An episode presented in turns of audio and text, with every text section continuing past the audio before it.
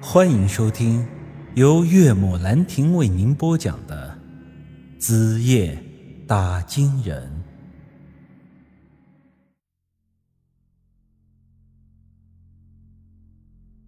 他念及旧情，本想和我重归旧好，但是那时候我偏偏又已经结了婚，便拒绝了他。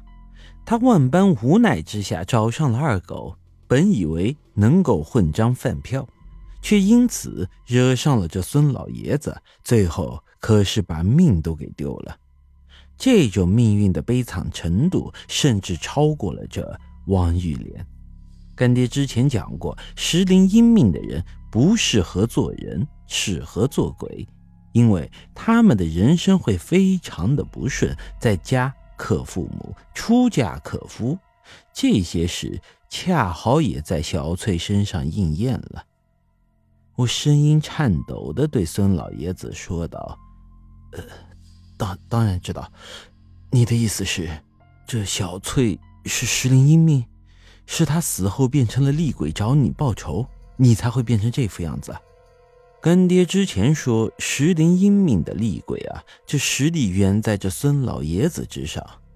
不想他点了点头，说道：不只是石灵阴命。”王小翠还是百年难遇的四柱石灵，我惹上她可以说是倒了八辈子的血霉了。本来我只是杀了她，她还不至于这么怨恨我。可是之后我又做了一件傻事啊。二狗父亲在养胎时，因为没有生肉可吃，便吃了这王小翠的尸体。那肉身啊，被一口口啃食的痛苦，更是加大了他心中的怨气呀！我一时间几乎瘫倒在地上。四柱石灵，也就是干爹说的可以炼成红煞的那玩意儿，阴司见了都得避让。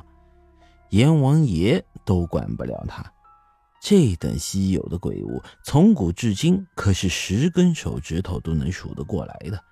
可就是这样，居然偏偏让我撞上了。这时，我脑海里突然回想起了之前王小翠跟我说的话：“陈宇，你是我在这个世界上最恨的人。”可更可气的是，前天晚上王小翠来村口找过我，她说她愿意原谅我，给我最后一次机会和我重归旧好，而我却是傻不愣登的、很无情的拒绝了。我的老天爷呀，你他妈这是在故意玩我呢！我对着孙老爷子说道：“如此。”之前的一些我一直不明白的事情，也算是弄清楚了。王小翠的尸骨离奇失踪，王二狗他爹的尸体无缘无故变成了枯骨架子，这些都是王小翠在报之前的仇。他让二狗的爹也尝了一下身体被一口口啃食掉的滋味。另外，由于王小翠的怨气极大，所以之前被他杀死的那些人都会变成枯骨，因为他们都被王小翠啃食掉了尸身。二狗他爹王富贵村长，还有这陈三蛋，这些都是我亲眼所见的。有人可能很好奇，这王富贵和陈三蛋是与这王玉兰有恩怨，他们。和这王小翠并没有什么关系，为什么也会是这种死法呢？各位可还记得之前我干爹讲述的这四柱石灵的特性？他除了喜欢吞噬男人的阳魂之外，还会主动的去寻找其他的石灵阴命的厉鬼，而王玉莲就正好成了他的目标。当初这杨玄风大师见这。玉兰的尸身有变，设下了法阵，将他封在了梧桐河边。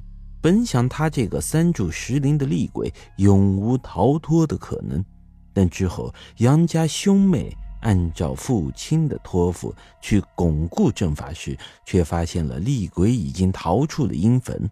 看来这应该也是王小翠所为。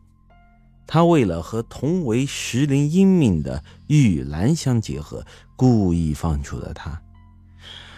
现在四柱石灵和三柱石灵相结合，自然是不分你我，以同一种方式杀人。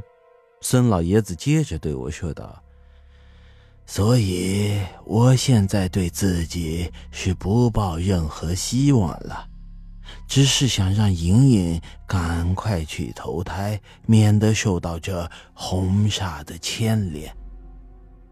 我无奈的说道：“你倒是想得好，一个活够了，一个拍拍屁股就去投胎。那我现在要怎么办？我可是那红煞的第一目标啊！”孙老爷子也叹了口气：“唉，说实话，你小子的运气是真的差。”不过，既然说了要给你个忠告，自然就能有帮你的办法。什么？你有办法帮我？但是我听人说，这红煞将士阎王都管不了。阎王不是管不了，是不能管。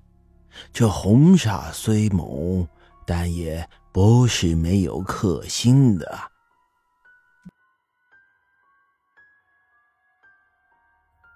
本集已经播讲完毕，欢迎您的继续收听。